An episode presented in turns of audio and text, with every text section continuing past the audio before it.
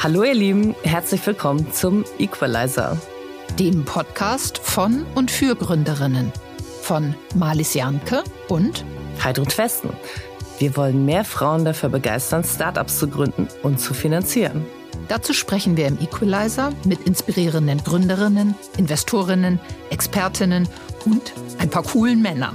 Und haben außerdem das Gründerinnenhandbuch geschrieben, das bei Springer Gabler erschienen ist. Viel Spaß!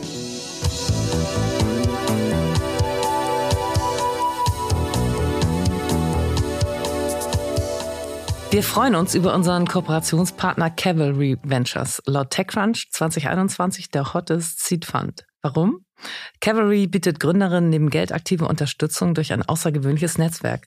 Mit 220 UnternehmerInnen, WissenschaftlerInnen, JuristInnen, Technologie- sowie Marketing-ExpertInnen und vielen mehr habt ihr immer die perfekte Person mit der zu eurer Herausforderung passenden Expertise an der Seite. Cavalry ist ein in Berlin ansässiger Venture Capital Fonds, der in Software-Startups in Pre-Seed und Seed-Phasen in ganz Europa investiert und gehörte zu den ersten Investoren in mittlerweile erfolgreiche Unternehmen wie Forto, McMakler, Brighter, Flip und Patronus. Gerade hat Cavalry einen neuen 160 Millionen Euro Fonds aufgelegt. Dieses frische Kapital wird in den nächsten Jahren in über 30 Startups fließen. Wenn ihr also eine Geschäftsidee habt und einen Investor sucht, dann schaut doch mal bei cavalry.vc vorbei. Heute sind wir wieder in Berlin im Hastings Studio und zu Gast beim Equalizer ist eine Frau, die bereits 2015 eine NGO, also eine Nichtregierungsorganisation gegründet hat. MentorMe. MentorMe ist das Mentoring-Programm für Frauen. Über 2500 Frauen haben so bereits ihre Mentorin oder Mentor gefunden. Das wollen wir genauer wissen. Herzlich willkommen, Karin Heinzel. Hallo Marlies, hallo Heidrun. Ja, schön, dass du hier bei uns in der Hauptstadtrepräsentanz bist, liebe Karin. Äh, Im Vorgespräch hatte ich eigentlich, oder vor dem Vorgespräch, als ich so ein bisschen recherchiert habe, habe ich gedacht, ah, da kommt jetzt so ein schöner brasilianischer Akzent. Und dann hatten wir das Vorgespräch und dieser Akzent war auch wundervoll. Österreichisch für mich ganz toll, weil ich bin eine passionierte Skifahrerin. Insofern, wie kommst du zu dem österreichischen Akzent? Also ganz simpel, weil ich Österreicherin bin. Yay. Also mein Papa ist Österreicher, aber ja, da kommt jetzt natürlich dieses versteckte Brasilianische, was man mir leider nicht anhört, liebe Heidrun. Und so meine Mama ist Brasilianerin. Mhm. Ah, danke. Ja. Zu deinem spannenden Lebenslauf kommen wir ein bisschen später, aber jetzt sind wir erstmal ganz neugierig von der Gründung zu hören. Wir sagten ja schon, MentorMe ist eine NGO. Für alle nochmal kurz erklärt, ich zitiere jetzt tatsächlich Wikipedia, eine NGO oder NGOs sind Organisationen, die auf der Basis privater Initiative transnationale politische und gesellschaftliche, aber auch soziale oder ökonomische Ziele vertreten. Wow, jetzt, Karin, die große Frage, warum hast du eine NGO gegründet und warum nicht eine Firma mit kommerziellem Interesse? Ich war, bevor ich gegründet habe, ganz, und ich sage es mal, normal angestellt. Also diese Gründung per se war mir eigentlich ein Stück weit eine Sache, die noch fern war. Dann kommt noch dazu diese wirtschaftliche Aspekt, der mit dem Gründen äh, einhergeht. Das war mir schlichtweg fremd. Was ich aber während meines Angestelltenverhältnisses gemacht habe, ich habe für eine Stiftung gearbeitet. Und da sind wir eigentlich schon in Richtung, da gehen wir schon in Richtung äh, äh NGOs und NPOs. Und ich dachte mir ganz naiv, bevor ich 2015 MentorMe gegründet habe, dachte ich mir, ich glaube, ich habe mehr Chancen, eine Förderung zu bekommen, also wirklich so Förderung, finanzielle Mittel, Spenden, wenn ich eine NGO gründe, wenn ich eine gemeinnützige Organisation oder Unternehmen gründe, um da quasi auch äh, nachhaltig etwas, ein Projekt auf die Beine stellen zu können. Das heißt, eigentlich, es war ein Stück weit Naivität, es war ein Stück weit mit dem, wo ich habe ich angefangen, mit dem ich schon Kontakt hatte und deshalb wurde es eine NGO, also ein gemeinnütziges Unternehmen. Ja, ich glaube, das ist sehr äh, gesund. Also ein bisschen weiterzumachen, wo man schon war und ein bisschen naiv sein hat auch noch nie geschadet, finde ich jedenfalls. Ja, und um dieses äh, irgendwie doch ein bisschen trockene theoretische Zeug am Anfang gleich wegzubekommen, kommt jetzt die passende nächste Frage. Ihr habt dann die Rechtsform der gemeinnützigen GmbH gewählt, also GGMBH gibt's ja genau in Deutschland, in Österreich wahrscheinlich auch. Warum eine GmbH und nicht eine andere Form? Da gibt's ja eben auch noch, was weiß ich, Verantwortungseigentum und ähnliches. Ja, ich habe am Anfang sogar eine GUG, das ist die kleine Schwester von der, von der GmbH. Also Stammkapital ist nur 1000 Euro bei einer GUG, gemeinnützige Unternehmensgesellschaft, mhm. versus GmbH, wo Stammkapital 25.000 Euro ist. Ähm, als Alternative kam bei mir damals in Frage ein EV, ein Verein. Also die beiden Modelle habe ich mir überlegt, damals das äh, Unternehmen in Eigenverantwortung, das gab es damals noch gar nicht. Das ist ja wirklich eigentlich erst so die letzten paar Jahre aus, äh, aus den USA zu uns gekommen, aber damals war das kein Thema. So, warum habe ich jetzt keinen Verein gegründet, eine EV? Und auch hier ganz banal. Heidron, ich hatte niemanden, der mit mir das Ding machen will. Stimmt, Verein braucht man ein paar. Ne? Ja, ich war alleine. Ich war schlichtweg alleine, weil wenn du einen Verein gründest, einen eingetragenen Verein, das ist deswegen auch EV, braucht es sieben Gründungsmitglieder. Ich war eine Frau, ganz alleine okay. mit einer Idee, mit einem Wunsch. Und dann habe ich mir gedacht, naja, wenn der EV nicht geht, ich bin da irgendwie allein, dann machst du halt eine GUG, also eine gemeinnützige Unternehmensgesellschaft. Und so habe ich eigentlich angefangen, ähm, ja, in das Unternehmertum eigentlich auch wirklich einzuziehen mit einem ganz kleinen Unternehmen mit mir, mit ein paar ehrenamtlichen Personen, die sich am Anfang angeschlossen haben. Und erst später, äh, im Zuge der Jahre, wurde es eigentlich wirklich ein Unternehmen. Und dann, auch ein paar Jahre später, bin ich dann, ich glaube, man, man, man muss nicht automatisch umsteigen, aber es macht Sinn, von mhm. der GUG in die größere Form, die GmbH umzusteigen. Man wird auch ein Stück weit ernster genommen in seinem Image, wenn man eine GmbH ist dann ist es dann tatsächlich sogar zweitrangig, ob das kleine G für die Gemeinnützigkeit davor steht oder nicht. Aber ich bereue den Schritt nicht. Es war, es war eine richtige und am Anfang war es eine Notwendigkeit. Und ja. deshalb äh, GOG und nicht Verein oder etwas anderes. Ja, was ich schön finde, ist, du hast einfach ja auch, wie du vorhin schon sagtest, ein bisschen naiv einfach angefangen, oder? Super. Ja, wirklich. Na, ja, ja. Interessanterweise komme ich aus einem Haushalt, wo meine Mutter angestellt war und mein Papa war äh, selbstständig.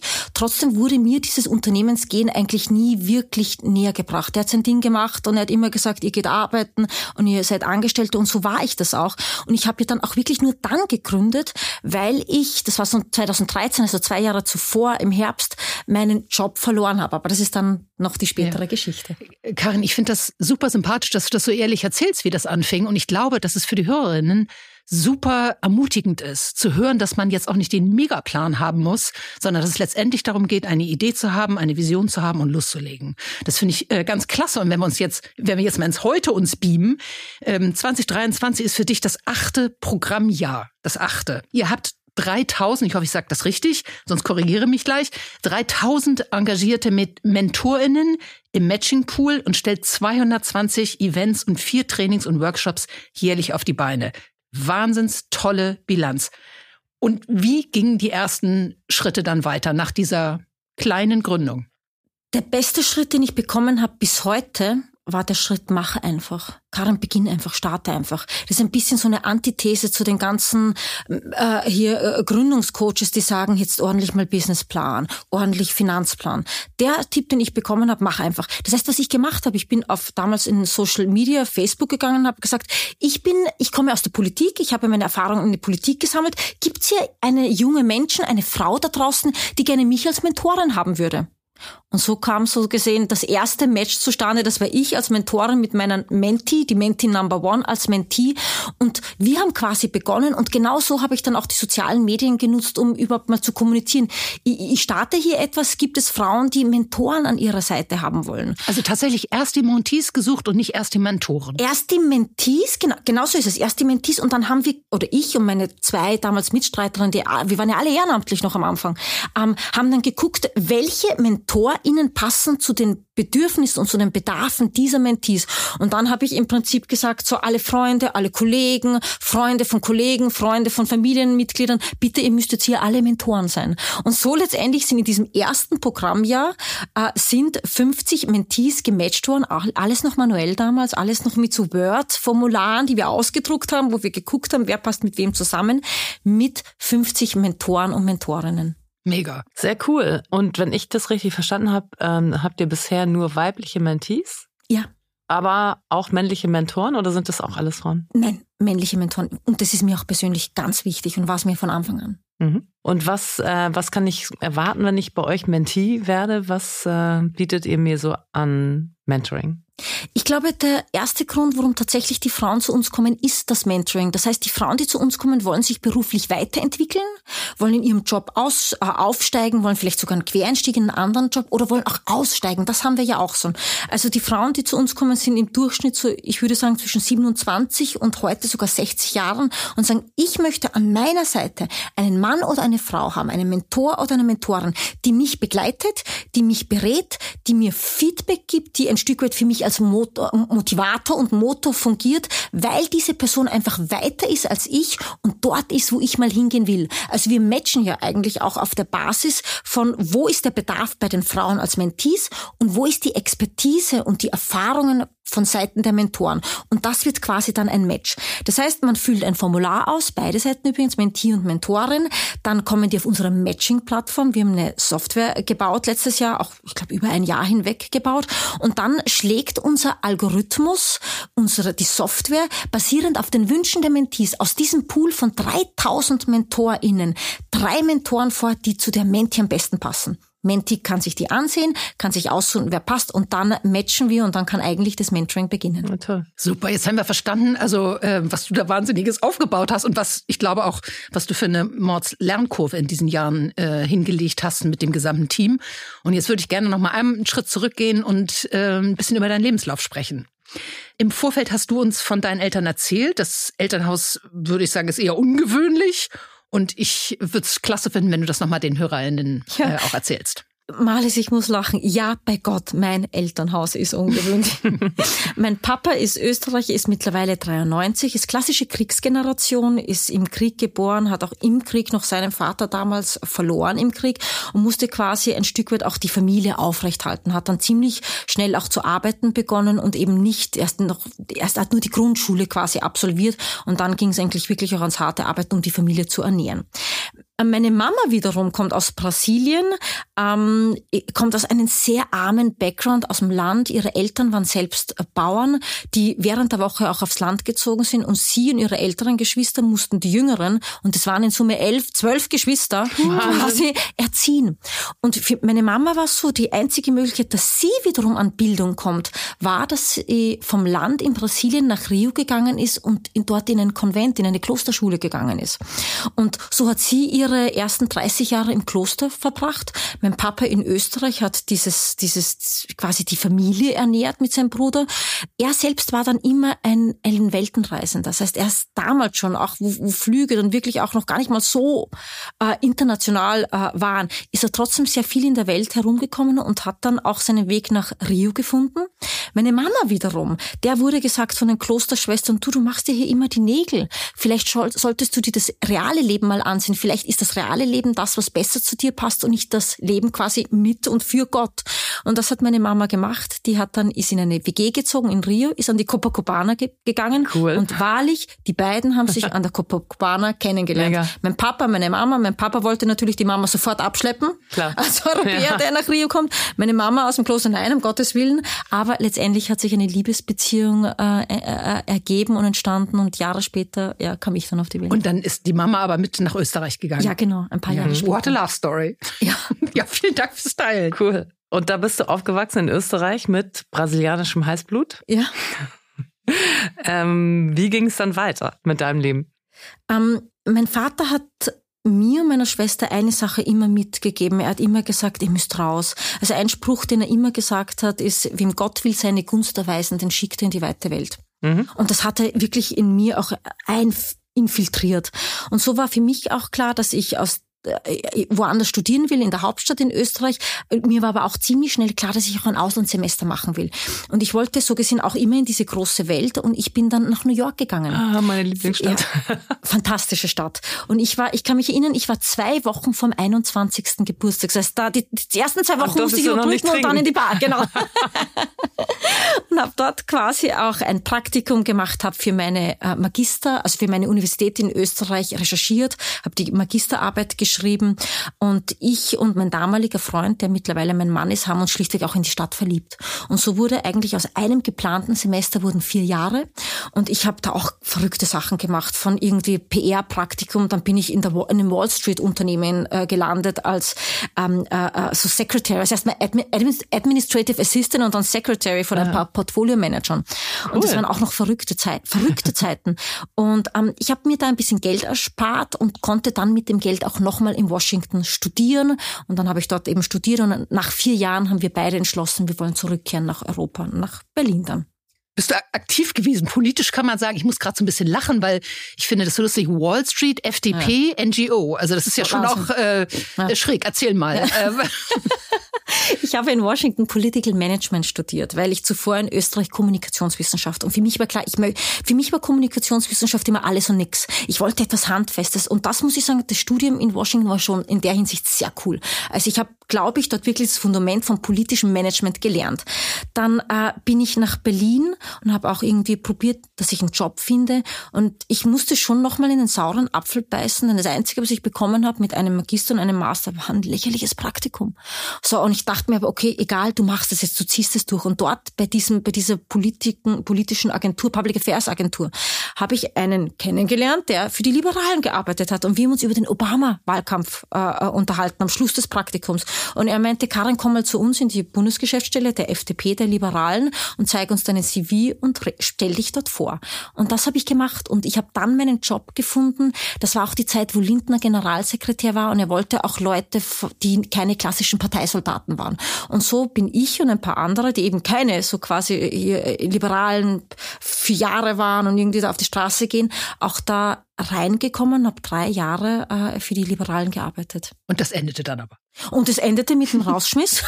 das wollte ich jetzt nicht so sagen. Ich wusste es, aber ich dachte, das musst du eher sagen. ja, was ich ganz schön finde, ich glaube, das äh, hören auch unsere Zuhörerinnen jetzt schon.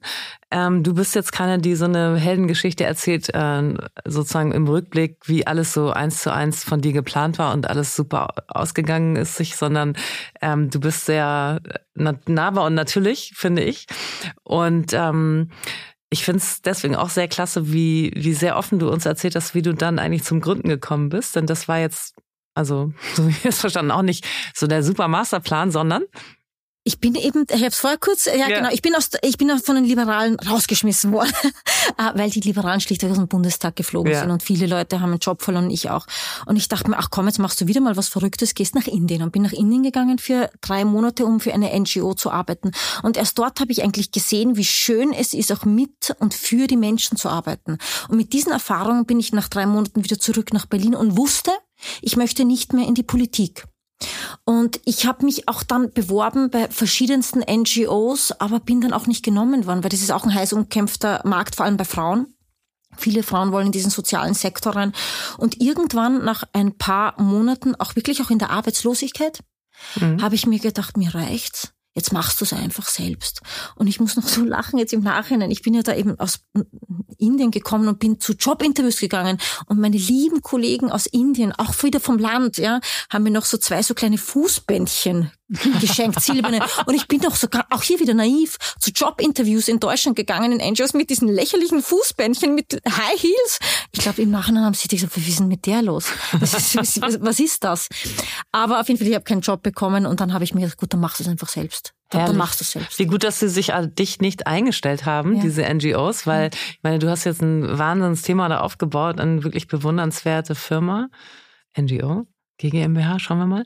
Aber ähm, manchmal ist doch das Schicksal gütig, oder? Ja. Also ich muss noch mal kurz zusammenfassen. Du warst arbeitslos, du warst 33 Jahre alt zu dem Zeitpunkt und wir wissen jetzt, Heidrun und ich wissen beide aus eigener Erfahrung, wie schwer es ist, alleine zu gründen und auch durchzuhalten.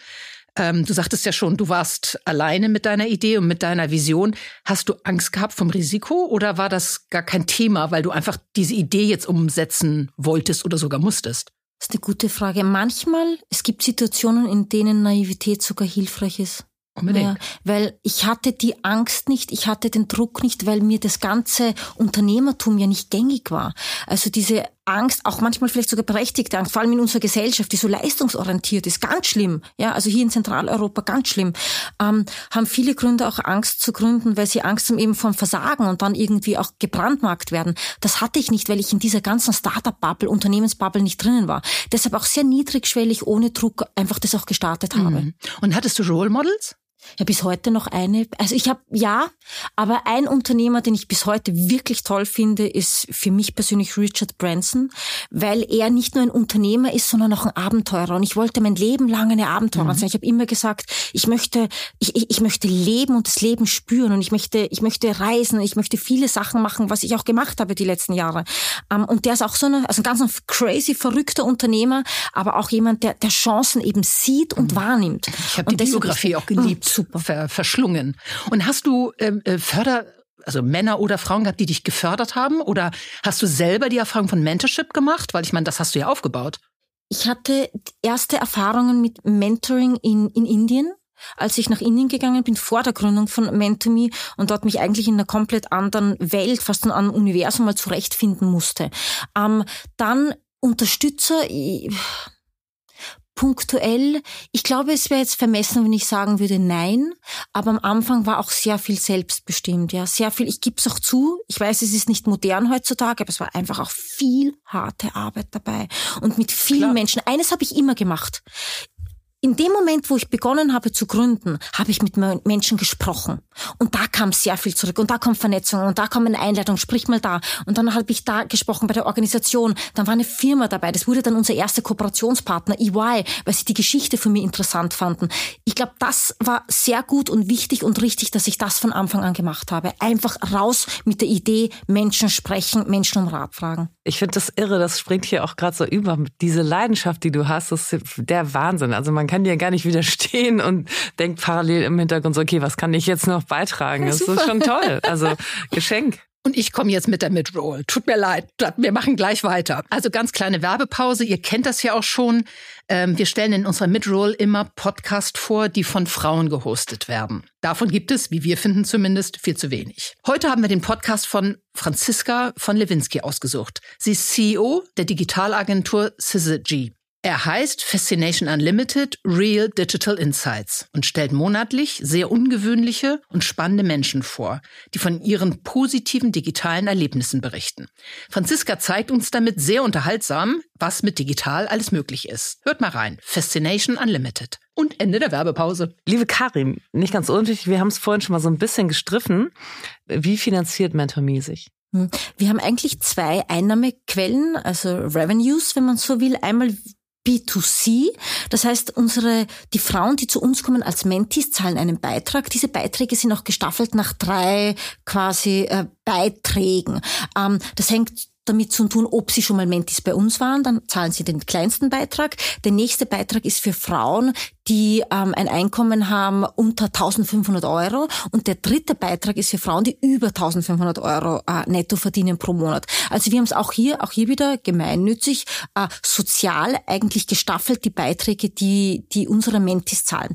Das ist das quasi das B2C-Geschäft. Dann haben wir auch ein B2B, was bedeutet, dass MentorMe auch mit einigen Unternehmen, Corporate Partnern, auch Organisationen zusammenarbeitet, die entweder MentorMe ein Stück weit als verlängerten Arm nutzen wollen, um an weibliche Talente zu kommen, Stichwort Recruiting, die sich selbst auch präsentieren wollen als Unternehmen, die an Frauenförderung nicht nur interessiert ist, sondern auch tun, Stichwort Employer Branding. Und last but not least, und es kam vor allem die letzten paar Jahre auf, ist das Unternehmen ihre eigenen weiblichen Mitarbeiterinnen fördern wollen und dann die Menti-Beiträge für sie übernehmen. Und diese Mitarbeiter können dann eben entweder mit fachlichen MentorInnen bei uns gematcht werden oder sogar mit Coaches. Wir haben ja auch ganz viele Coaches bei uns im Mentorenpool. Und in der Finanzierung, was ist wichtiger, die Corporate Partner oder die Montees? Es ist 70 Prozent Mentees, 30 Prozent Partnerschaften. Ich glaube aber, es in den nächsten Jahren werden die Corporate Partnerschaften noch mehr. Okay, und du gestartet vermutlich erstmal mit äh, der Finanzierung über die Montees ja. und dann über deine Erfolge und deine Stories nee, sind genau. die Corporate Partner gekommen. Genau so Toll, ganz toll. Du hast das vorhin so schön beschrieben, wie ihr angefangen habt mit diesen Word-Formularen. und wir haben schon ein bisschen gestriffen, dass ihr dann ähm, selbst in eine eigene Software ähm, investiert habt, eine Matching-Plattform, also ein PaaS-Modell, mhm. also Platform as a Service-Modell. Erzähl doch mal was dazu, wie das dazu kam, wie ihr es gemacht habt und was ihr damit noch so vorhabt. Ja, ähm, in den kurz vielleicht dazu noch die ersten Klar. zwei Jahre habe ich manuell gematcht. Erstes mhm. Jahr habe ich gesagt 50 Teams geschenkt, war okay. Zweites Jahr 100 Teams. Ich und eine Kollegin drei Monate. Ja, aber super Learning bestimmt, hab, oder? Ja, aber da habe ich gesagt, nie wieder mache ich das mal. nie wieder. Dann haben wir die nächsten drei Jahre auch einen Matching-Service eingekauft. Der lief am Anfang gut, am Ende waren wir auch dann nicht mehr ganz so zufrieden, weil unsere persönlichen Bedarfe auch nicht mehr gedeckt wurden. Das, wie, wie aus unserem äh, Verständnis gutes, schnelles, zügiges Matching stattfindet. Und wir haben dann beschlossen, wir machen auch hier wieder, wir machen es einfach selbst. Also wenn es nichts am Markt gibt, was für uns äh, richtig ist, dann machen wir es einfach selbst. Und so haben wir auch hier wieder mal eigentlich relativ naiv Anfang letzten Jahres entschlossen, nicht nur entschlossen, wir bauen eine Matching-Software, sondern da kann ich mich erinnern, habe ich auch hier wieder viele Gespräche geführt, bis ich zu einem ganz tollen IT-Unternehmen gekommen bin. Nagaro ist eigentlich sogar ein indisches Unternehmen, aber die haben auch operieren weltweit. Und wir haben dann zusammengearbeitet mit Nagaro in Österreich. Und da der, der General Manager war eigentlich auch ziemlich angefixt von dieser Idee, von der Vision, von der Mission von MentorMe und hat von Anfang an gesagt, ich unterstütze euch. Schöne Grüße an der Stelle an Paul. Paul Haberfellner. Den hast du mit deiner Leidenschaft gecatcht, ich hoffe nehme ich es. an. Bestimmt. naja, und dann hatten, hatten wir letztendlich acht, neun, zehn, zwölf Monate, sind jetzt in Summe, man, man machte immer noch was Ja, dazu. klar. So, ein- so, ein- so ein Prototyp ist ja nur da, um dann auch wirklich nochmal editiert zu werden und aufgebaut zu werden, haben dann mit einem Team, mit einem zehnköpfigen Team, bestehend aus Deutsche, aus Indern, aus Österreichern, diese Software gebaut. Und benutzt ihr die nur selbst? Nein, die Software, du hast es auch äh, äh, erwähnt, Heidrun, das ist eine PaaS, also eine Plattform as a Service, was bedeutet, wir können sie bei Mentomy nutzen, wir können sie aber genauso auch vertreiben, wir können sie via Lizenzen äh, verkaufen, dass andere Mentoring-Betreibende, sage ich mal ganz offen, äh, diese Matching-Plattform nutzen können. Und das ist ja eigentlich auch der Ziel und das war uns eigentlich auch von Anfang an klar, wir bauen eine Software, die andere auch nutzen können, weil sonst hätte sich, muss ich ehrlich sagen, finanziell gar nicht rentiert. Weil es schon, also Software ist teuer, jeder weiß, dass IT ist teuer. Und das ist eigentlich eins meiner Ziele für die nächsten Jahre. Jetzt haben wir es mal selbst genutzt, auch für ein Projekt, das wir in Kenia gestartet haben, wo wir unseren ersten Kunden hatten, die Deutsche Gesellschaft für Mentoring. Aber ab nächstes Jahr möchte ich es auch äh, Unternehmen für ihre unternehmensinternen Mentoring-Programme quasi am Anbieten, vertreiben und so gesehen in der Hinsicht auch skalieren. Spannend. So, jetzt hast du das Stichwort schon so ein bisschen gegeben. Äh, Kenia, aber eigentlich ist das Stichwort Karin die Abenteuerin für mich. Also als wir vor Monaten äh, in ersten Kontakt hatten, da warst du gerade, äh, saßt du auf deinen gepackten Koffern und hast ein paar Monate mit Mann und Kindern äh, auf der wundervollen Insel Mauritius verbracht. Ich glaube, du hast da auch hart gearbeitet, denn das nächste, was ich von dir hö hörte, ist, dass du in Kenia aktiv geworden bist mit MentorMe. Erzähl mal. Das, ah, das war auch ein schöner Zufall, ein Gl- Glückszufall. Eine der vielen MentorInnen, die MentorMe hat, die ist selbst ein International Consultant und äh, hat in, in Afrika, in Mosambik damals noch gelebt. Und sie meinte, ihr Mann leitet auch Projekte für die Gesellschaft für internationale Zusammenarbeit. Das heißt, die haben mich eigentlich angesprochen und haben gefragt, ob dieses Konzept, dieses Matching-Konzept, das wir hier sehr erfolgreich in Deutschland und eigentlich in der Dachregion fahren, ob das auch transferierbar ist nach Kenia. Ich natürlich sag, grübel nicht, sag sofort ja. Hab sofort natürlich ja gesagt. Dann nachher, dann nachher dann natürlich überlegt, okay, lässt sich das machen? Wie machen wir es? Es hat sich als ein tolles Projekt herausgestellt. Long story short, wir haben dann ja dieses Jahr begonnen. Äh, Wir haben das Matching für Kenia, also vielleicht da noch ein anderer Zwischensatz. Da- Das Mentoring-Programm ist ein, ein interkulturelles, transnationales Mentoring-Programm, das kenianische Mentees, das sind auf der einen Seite Jobseekers, also Jobsuchende, auf der anderen Seite Owners und Managers von äh, MSMEs, also KMUs, also Besitzer und, und, und Manager, matchen soll mit deutschen und kenianischen MentorInnen. Und das ist das Projekt und das haben wir dann dieses Jahr kurz nach Mauritius, ähm, ich glaube es war April, Mai, gestartet und das läuft bis jetzt und da ist das Ziel, dass wir 500 Mentoring-Teams, also 1000 Menschen international transkulturell zusammenbringen wollen. Also ich finde ein schönes Programm, weil es einfach Kulturen, Länder und auch ein Stück weit Welten verbindet. Ja, w- ganz, ganz wundervoll. Wir müssen uns, also Heidrun und ich, wir müssen uns jetzt hier an dieser Stelle tatsächlich outen, weil wir beide auf Einladung der EMA äh, auch teilnehmen durften an einem Mentoring-Programm in Nordafrika. Und bis, das ist schon ein paar Jahre her, aber bis heute äh, empfinde ich das als unfassbar bereicherndes kulturelles Ereignis und einen, ganz spannenden, tollen Austausch mit der mir bis dahin äh, fremden arabischen Welt. Also ich glaube, dass du da äh, ganz viel äh, bewegst und ähm, das ja auch, glaube ich, weitergeht, ne? Absolut. Das Interessante bei dem Projekt, es war am Anfang schon schwierig, sehr viele Deutsche als Mentoren zu gewinnen, auch Zentraleuropäer. Da, da war auch ich hier vielleicht naiv, aber hier hat es mir leider Gottes nichts gebracht. Ich dachte mir, alle melden sich sofort an. Interessanterweise hatten trotzdem viele äh, Deutsche auch äh, ein bisschen Ängste wegen der Sprache und auch wegen der unterschiedlichen Kultur. Und da mussten wir ordentlich auch nachfassen mit einem Cultural Paper, wo die kenianische Kultur beschrieben wird, mit äh, kurze Trainings, mit äh, Workshops zu Intercultural Communications. Und nach einer Zeit lief es aber wirklich sehr gut an. Und jetzt läuft's. Und das ist komplett virtuell. Ja. Und wenn jemand, der jetzt zuhört oder mitmachen möchte, wie ist dann der Weg? Gibt mhm. es dann ein Formular, um sich zu bewerben oder wie, wie macht ihr das? Genau, es gibt genauso wie bei Mentomy, sage ich mal, Germany, wir haben es ein bisschen so eingesetzt, das eine ist Mentomy Germany, das andere ist Mentomy Kenya. Ähm, es gibt auch Anmeldeformulare bei uns auf der Webseite. Und dann landet man eben, wenn man das Formular ausgefüllt hat, über unsere Webseite automatisch im Mentorenpool. Okay, und die äh, Mentoren sind männlich und weiblich und die Montees sind in Dach äh, weiblich, haben wir gelernt, aber in Kenia nicht, richtig? Genau so ist es. Was ich immer ganz toll fand, ich habe ja eine tunesische und eine marokkanische Mentee. Die tunesische ist nicht mehr aktiv, das ist auch schon lange her, aber die marokkanische ist tatsächlich eine Frau, von der ich wahrscheinlich genauso viel gelernt habe wie sie von mir in anderen Bereichen. Ähm, das fand ich aber wirklich eine tolle Erfahrung. Habe ich auch in anderen Mentorings miterlebt ich weiß nicht, wie da eure Erfahrung ist. Das tatsächlich ist, man denkt ja immer so, der eine ist Mentor und gibt das die Info und das Know-how weiter und der, die andere oder der andere empfängt. Wie siehst du das? Eigentlich, das, was du gesagt hast, spiegelt sich sehr gut mit dem Feedback, was wir bekommen von MentorInnen. Und da, manchmal spielt sogar nicht mal eine Rolle, ob es ein interkulturelles Programm ist oder einfach nur jetzt hier in unserer, genau. in unserer Region. Ähm, das ist ganz interessant. Ja, viele MentorInnen sagen das. Die einen sagen, ich bin echt mal dankbar, aus meinem beruflichen Bubble rauszukommen. Die anderen sind davon quasi ähm, positiv überrascht, dass sie auf einmal eine komplett fremde Person nicht nur kennenlernen, beraten, sondern ein Stück weit auch eine, eine freundschaftliche Beziehung aufbauen über die Mentoring-Jahre, dann viele sagen auch, boah, ich habe auf einmal so selbst reflektiert über mein Leben, über meinen Beruf und ich habe jetzt gewagt, einen Schritt, den ich eigentlich gar nicht, mm, gar nicht mehr geplant gehabt hätte, der vielleicht in der Vergangenheit in mir geschlummert ist, aber aufgrund der Zusammenarbeit mit meiner Mentee, die oder der noch so viele Wünsche hat, so viele Träume, dachte ich mir, jetzt, jetzt wage ich den, diesen Schritt auch mal. Ja. Und das sind dann die Learnings, auch die, die Mentoren Mentoren und Mentorinnen auch bekommen. Und ich glaube, das ist zumindest das, was uns gespiegelt wird. Und ich kenne es auch aus meiner Erfahrung und du sagst es auch.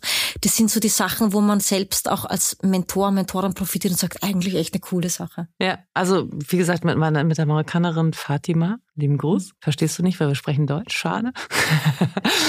Das war tatsächlich auch während der Corona-Zeit. Wir haben wirklich viel telefoniert, einfach auch so just for fun. Also einfach, genau, freundschaftlich.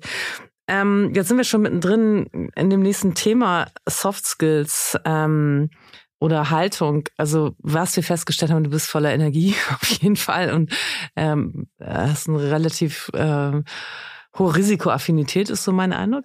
Ähm, was würdest du sagen, welche anderen Haltungen oder Eigenschaften helfen Frauen dabei, also jetzt spezifisch Frauen, ähm, als Unternehmerin oder Gründerin erfolgreich zu sein? Ich denke kurz nach Heidrun über ja, den klar. Aspekt der Frauen. Vieles trifft auf alle zu. Ich meine, Frauen sind tendenziell selbstkritischer, das mal vielleicht abzuschütteln, die Selbstkritik. Das Hadern, das ewige Planen bis ins letzte Detail, um Gottes Willen. Nee.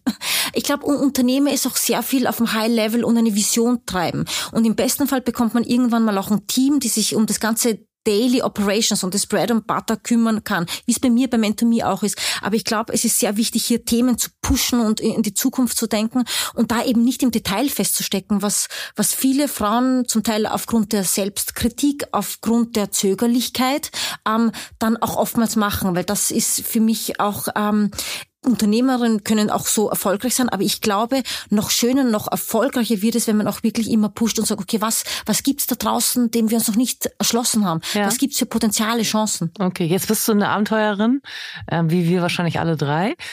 Kannst du dir vorstellen, dass man sowas äh, sich auch ein bisschen aneignen kann? Schließlich bist du ja Gründerin von Mentor Me, da geht's ja darum, auch ähm, sozusagen neue Wege zu gehen. Ähm, dass man sowas auch lernen kann als Frau. Und hast du einen Tipp? Unbedingt. Ein Beispiel. Ich hatte früher für sehr viele Jahre Angst vor öffentlich äh, Vorlesen. Ich habe das irgendwann in der Schule angefangen, im Gymnasium. Ich, ich, ich habe eine Geschichte vorgelesen und auf einmal habe ich zum Stottern begonnen und ich wurde das nicht mehr los. Ich habe dann jahrelang wirklich panische Angst okay. gehabt, dass ich aufgerufen werde, Deutschunterricht, Englischunterricht und vorlesen musste. Jahrelang jahrelang.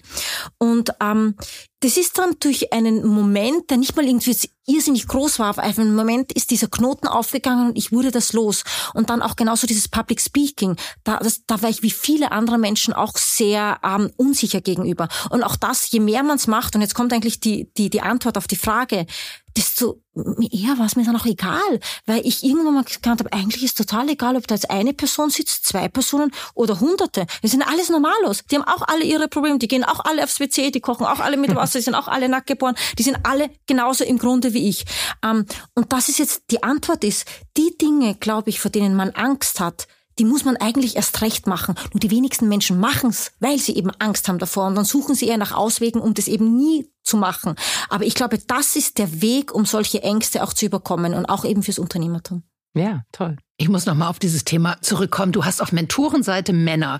Warum beglückst du nur die Frauen ne, mit der, mit der Chance, Monty zu werden?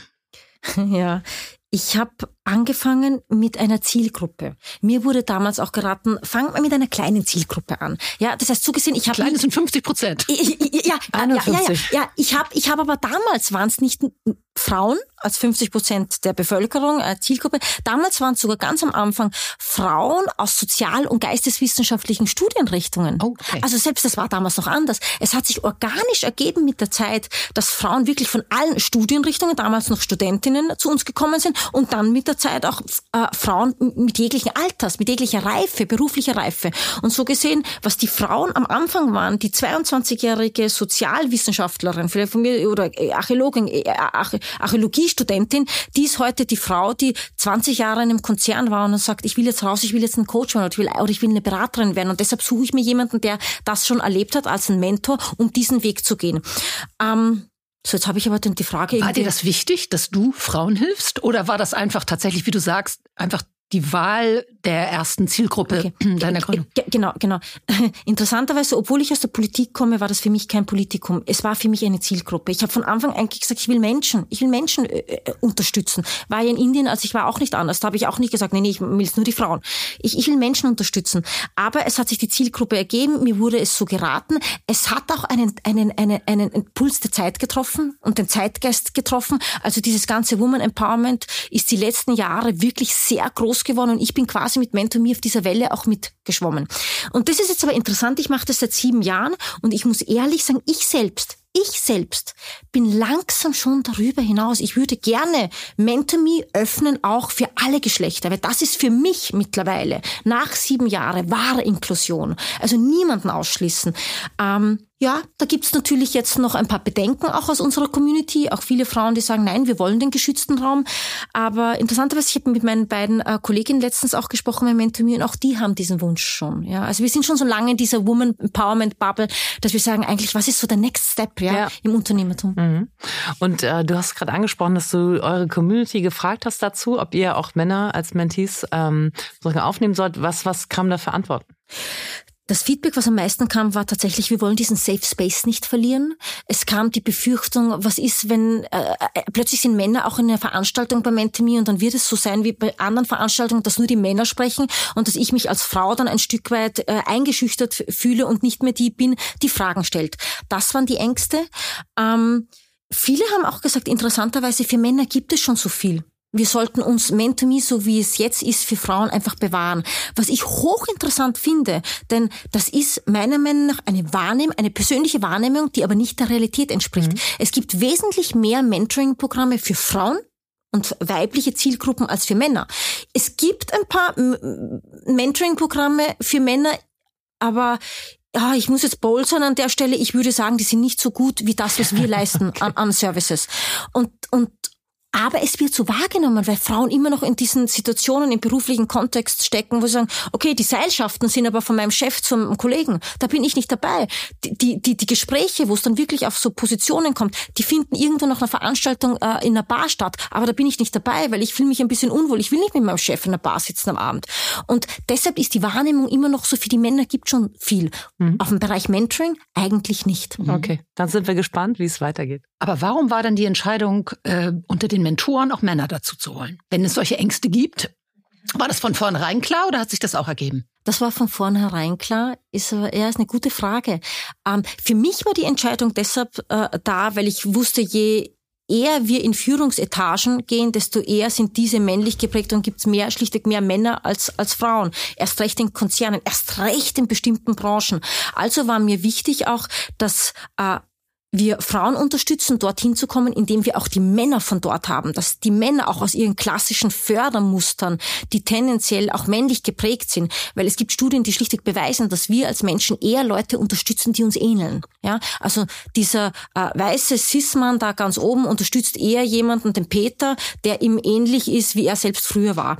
Und das wollten wir auch äh, äh unterbrechen und wollten auch Männer motivieren, dass die auch mal eine Frau als als als Mentee, als, als Sponsoree äh, äh, nehmen und nicht nur den klassischen Mann, der ihnen vielleicht im ersten Instinkt einfach näher mhm. ist. Also beide Seiten wollten wir da tatsächlich angehen. Mhm. Ich muss dich jetzt einmal zitieren, weil ich habe im Vorgespräch diesen wundervollen Satz von dir mitgeschrieben. Ich bin nicht für die Frauenkiste.